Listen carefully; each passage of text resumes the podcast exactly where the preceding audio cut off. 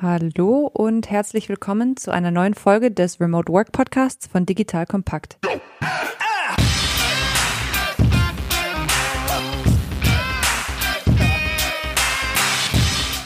Ich bin Angelina, die Gründerin von Acework. Wir unterstützen Unternehmen dabei, besser auf Distanz zusammenzuarbeiten und helfen ihnen außerdem, die Mitarbeiter zu finden, die remote ready sind und perfekt in ihre Teams passen. Ihr lernt in dieser Folge, warum es super wichtig ist, virtuelle Meetings richtig zu gestalten und wie ihr in fünf einfachen Schritten eure virtuellen Meetings noch erfolgreicher und produktiver macht.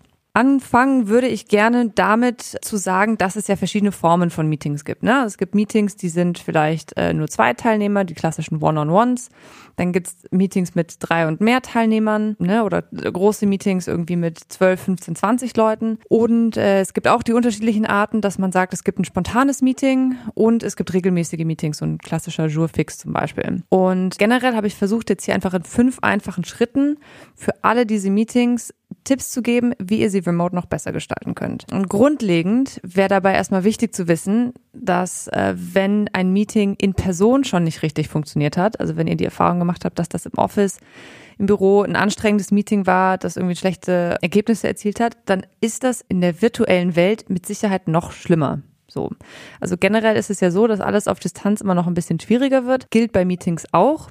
Das heißt, es ist super, super wichtig, dass die Grundlagen für dieses Meeting erstmal stimmen. Ja, also dass man irgendwie sagt, man hat die Agenda, es gibt einen Menschen, der den Teamlead oder das Meetinglead übernimmt und so weiter.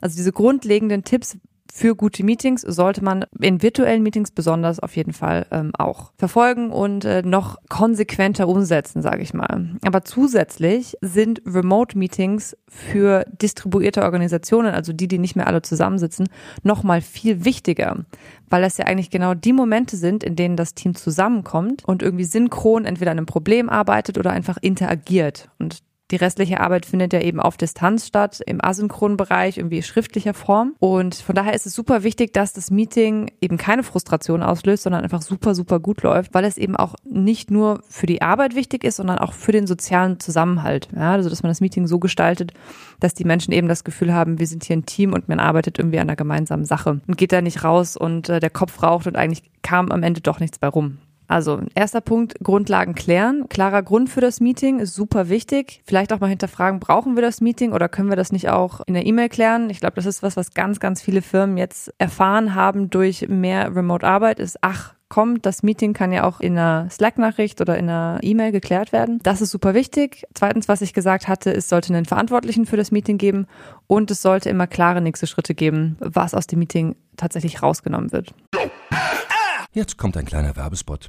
Aufgepasst. Du kennst es doch sicherlich auch. Der Frühling ist im vollen Gange, es müsste mal wieder geputzt werden oder auch ausgemistet. Also wir haben das Thema auf jeden Fall gerade, denn nach unserem großen Live-Treffen von unserem Business Club Makers and Shakers misten wir gerade unseren ganzen Keller aus und dabei gibt es auch Dinge, da habe ich gar keine Lust, die aufwendig ins Internet zu stellen, sondern suche Hilfe. Und zwar haben wir da einen spannenden Partner, den kennst du bestimmt auch schon, denn mit Rebuy kannst du deine gebrauchten Artikel, wie zum Beispiel Bücher, Musik, Filme oder Technik wie Smartphones, HiFi und vieles mehr verkaufen. Komplett stressfrei, ohne lästige günstiges Erstellen von Anzeigen und vor allem ohne stressige Kommunikation mit KäuferInnen. In nur 30 Sekunden findest du heraus, wie viel Geld du für deine Artikel bekommst und wenn ein Artikel im Lager von Rebuy angekommen ist, bekommst du das Geld ganz automatisch schon sechs Tage später ausgezahlt. Also, mach's wie wir, spar dir doch einfach das Text- und Abfotografieren deiner Schätze und besuche direkt Rebuy. Unter digitalkompakt.de slash Rebuy habe ich dir eine Weiterleitung eingerichtet und alle Infos findest du wie immer auch auf unserer Sponsorenseite unter digitalkompakt.de slash Sponsoren. Werbung Ende. Jetzt zu den fünf einfachen Schritten. Schritt eins: Das Meeting muss remote first sein. Was soll das heißen? Das heißt, dass im Prinzip, wenn eine Person sich virtuell dazuschalten muss, eigentlich alle remote sein sollten oder beziehungsweise virtuell. Ähm, Beispiel, es sind drei Leute im Büro und zwei Leute im Homeoffice. Wir haben ein Meeting mit fünf Leuten. Die drei setzen sich in den Konferenzraum und die zwei anderen werden dazugeschaltet über Zoom, Google Hangouts, Skype, was auch immer. Das führt dann oft dazu, dass die drei, die in dem Raum sitzen, sich super gut verstehen können, sowohl menschlich dann, aber auch äh, natürlich auf einer akustischen Seite. Das heißt, wird dann mal ein Witz gemacht, es wird was gesagt, was vielleicht bei den anderen nicht ankommt. Und es ist generell eigentlich immer so, dass selbst mit einer guten Konferenztechnologie, so einer Spinne oder sowas, es immer noch nicht genau das gleiche ist. Also gerade bei so einer Größe von fünf Leuten super, super wichtig, dass man einfach sagt, okay, es sind zwei Leute im Homeoffice, die werden sich dazu wählen, wir wählen uns alle ein und sind damit auf einem Spielfeld, was eben für alle gleich ist. Und somit schaffen wir einfach Grundlagen, die für alle äh, fair sind und wo wir auch alle gleich äh, beteiligt sein können. Nummer zwei, Schritt zwei ist der Selbstcheck. So, also ich sitze jetzt vor meinem Computer, meiner Software und habe vielleicht schon hundertmal äh, ein Meeting über Zoom gemacht, äh, auch mit meinem Team. Dann ist es vielleicht nicht ganz so wichtig. Aber wenn ich zum Beispiel nur an einem neuen Ort sitze, ja, statt am Arbeitstisch vielleicht jetzt in der Küche, dann ist es super wichtig, einen Hardware- und einen Software-Test nochmal vorab zu machen. Also klingt jetzt blöd, aber manchmal ist die Internetverbindung vielleicht dann nicht so gut an einem anderen Ort oder Zoom funktioniert dann doch nicht oder man benutzt eine neue Technologie. Generell gilt, gerade natürlich bei externen Meetings mit Kunden, vorab immer, immer nochmal checken. Funktioniert alles? Funktioniert mein Mikrofon? Dass man so diese ersten zwei, drei Minuten einfach vermeidet, in denen man irgendwie fragt, hey, kannst du mich hören? Was nämlich auf Dauer echt nervig ist für alle, die, die sowas dann eben schon vorher gemacht haben. Kann natürlich immer sein, dass trotzdem was nicht funktioniert. Das gebe ich gerne zu. Das passiert mir auch ab und an, dass einfach irgendwas in der Technik nicht passt. Dann braucht man halt die 30 Sekunden und wählt sich neu ein. Generell hilft es aber für die allgemeine mentale, sage ich mal, Gesundheit, wenn alle das vorher checken und man nicht irgendwie vorher versucht, mit jemandem zu kommunizieren, der einen nicht hören kann. Das zweite dazu zum Selbstcheck gehört eigentlich auch der Hintergrund. Ja, wir sind ja alle Profis jetzt da drin, ob wir uns da irgendwie einen virtuellen Hintergrund reinhauen oder irgendwie einen anderen ruhigen Hintergrund uns aussuchen, ist eigentlich mittlerweile gegeben. Sind wir quasi schon Profis drin. Was mir aber oft auffällt, ist, dass die Leute, mit denen ich in Videocalls bin, noch nicht ganz verstanden haben, was der ideale Bildausschnitt für sie ist. Ja, also dann sieht man oft, ähm, dass die vielleicht ein bisschen von oben oder von unten äh, die Kamera haben oder dass sie viel zu nah an der Kamera dran sind, was alles äh, nicht so sinnvoll ist, wenn man ein normales Gespräch mit einem Menschen führen möchte. Man führt ja auch kein Gespräch mit jemandem super nah, wo man nur den Kopf sieht. Generell gilt also, Kopf sollte sichtbar sein, möglichst auf Augenhöhe mit der Kamera. Und dazu ist wichtig, auch noch ein bisschen Schultern und ich nenne es mal Oberkörper bzw. Arme zu zeigen, damit man eben auch die Gestik sieht. Also Mimik ist wichtig, klar, aber äh, Menschen reden auch nun mal mit ihren Händen und auch mit ihrem Körper und das nimmt der Gegenüber auf. Also um möglichst viel nonverbale Kommunikation mitzubekommen, ist es eben wichtig, dass man einen Teil vom Körper auch sieht. Der dritte Teil im Selbstcheck äh, ist eigentlich die Umgebung und Störfaktoren. Äh, Klassiker sind natürlich im Homeoffice, die Partner, Hunde, Kinder und so weiter, die auch noch äh, in dem gleichen Haus unterwegs sind. Oder vielleicht ein Störfaktor. Bei mir ist das normalerweise der DHL-Bote, der meistens genau dann klingelt, wenn man in einem Meeting ist. Das kann man am besten am Anfang mitteilen. Also wenn man ein Meeting hat, kann man ruhig äh, am Anfang sagen, hey, ich bin gerade hier und dort, es kann sein das und einfach die Leute vorwarnen, dass wenn man sich vielleicht auch kurz ausklingt, dass die einfach wissen, was da passiert. Genau, das ist der Selbstcheck ähm, und eben die Mitteilung an die Kollegen am Anfang. Und das geht dann weiter mit Schritt drei, ist klare Regeln festlegen für das Meeting, beziehungsweise einfach Meeting-Etikette virtuell, vielleicht sogar firmenweit einfach mal aufsetzen. Ja, also das kann man natürlich in den eigenen Teams machen. In Firmen bietet sich das aber auch durchaus an, dass vielleicht mal durch HR irgendwie größer aufzusetzen, einfach zu sagen, das sind unsere Meeting-Etikette virtuell äh, und danach sollten sich bitte alle richten. Bei uns ist es eigentlich so, dass wir sagen, Benachrichtigungen werden ausgeschaltet. Das heißt, alle Pings, ob das jetzt E-Mails sind, ob das Slack-Nachrichten sind und so weiter, dass man selbst eben nicht abgelenkt wird, dass man die eben auf äh, bitte nicht stören stellt und die einem nicht ständig oben in das Bild reinploppen. Es gibt natürlich Leute, die haben das Ping trotzdem und sagen, okay, die E-Mails will ich vielleicht nebenbei noch sehen. Ist eine andere Option, dass man dann zumindest sagt, äh, es ist die Pflicht für alle, Kopfhörer zu tragen während des Meetings. Es gibt ja auch manchmal Leute, die ähm, einfach nur den Laptop mit einem Lautsprecher für ein Meeting nutzen. Das hat natürlich den Nachteil, dass wenn so ein Ping reinkommt, geht der gerade wieder ins Mikrofon rein und alle anderen hören den Ping auch. Kann man vermeiden, indem man Kopfhörer trägt. Also kann man sich aussuchen, Benachrichtigungen ausschalten und oder Kopfhörer, macht total Sinn. Da ist es dann wichtig natürlich auch zu sagen, es geht darum, keine Ablenkungen zu haben. Ja, also Benachrichtigungen ist eins. Aber das andere ist natürlich auch, wenn man eben ein Meeting über einen Laptop oder über einen äh, Screen einfach macht, dass man entweder vielleicht noch einen zweiten Bildschirm da stehen hat, auf dem was passiert, oder dass man zwischen Fenstern hin und her klickt und dann doch noch mal was anderes macht und eine E-Mail beantwortet.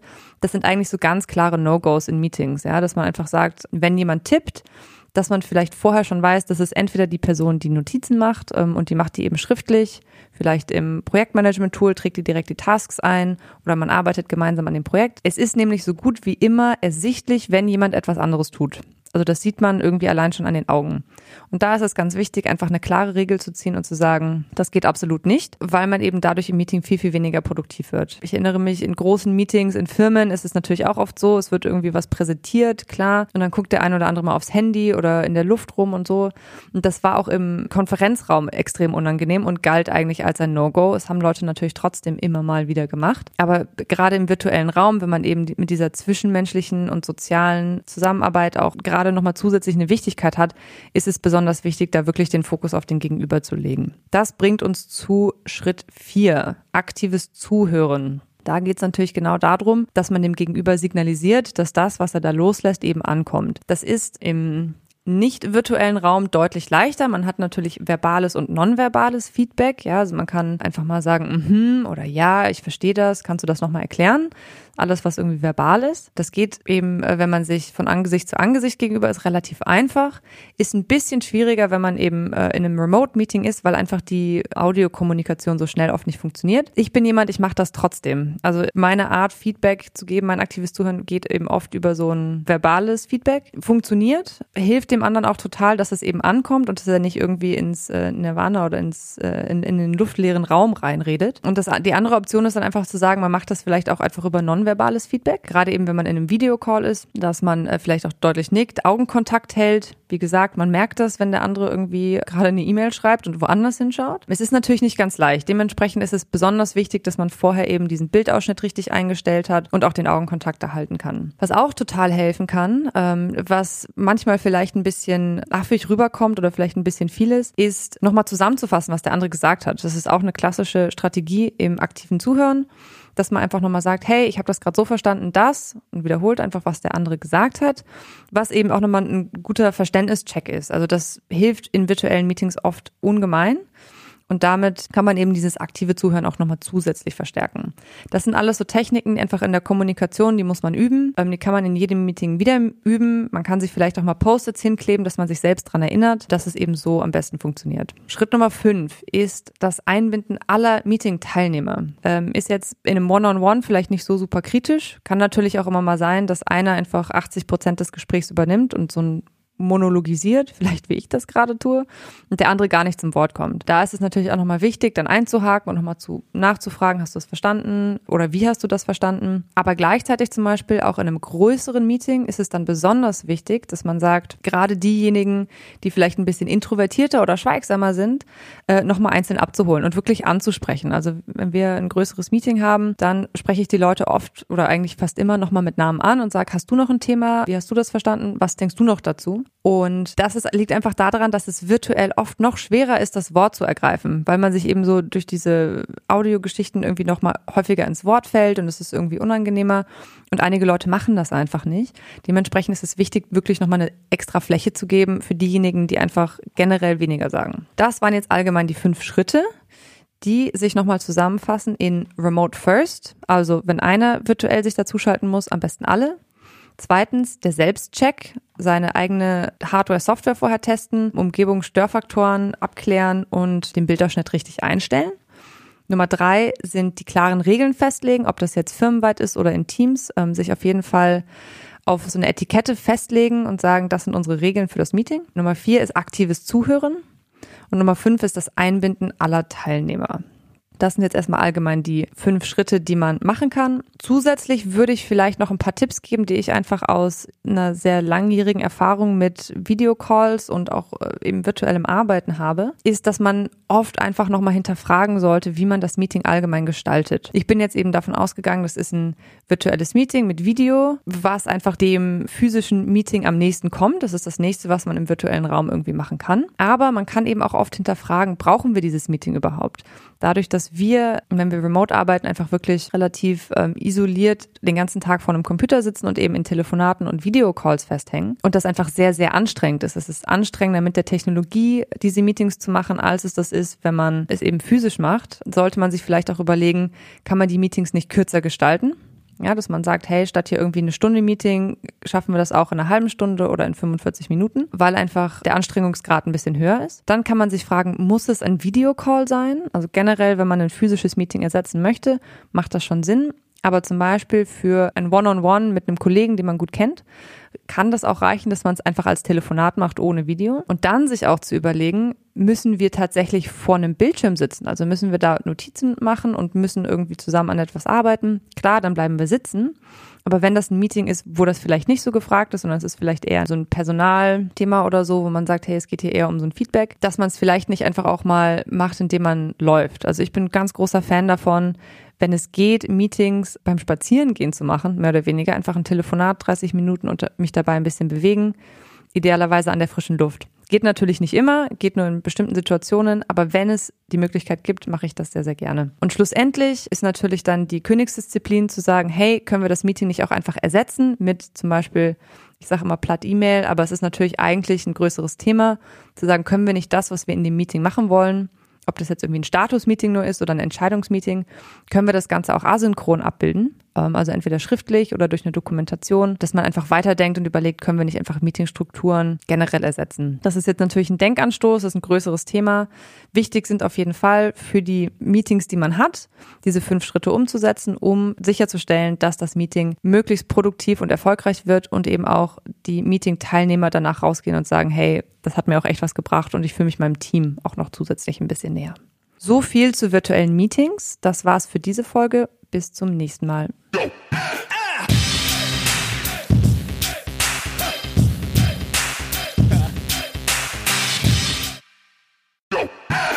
Jetzt kommt ein kleiner Werbespot.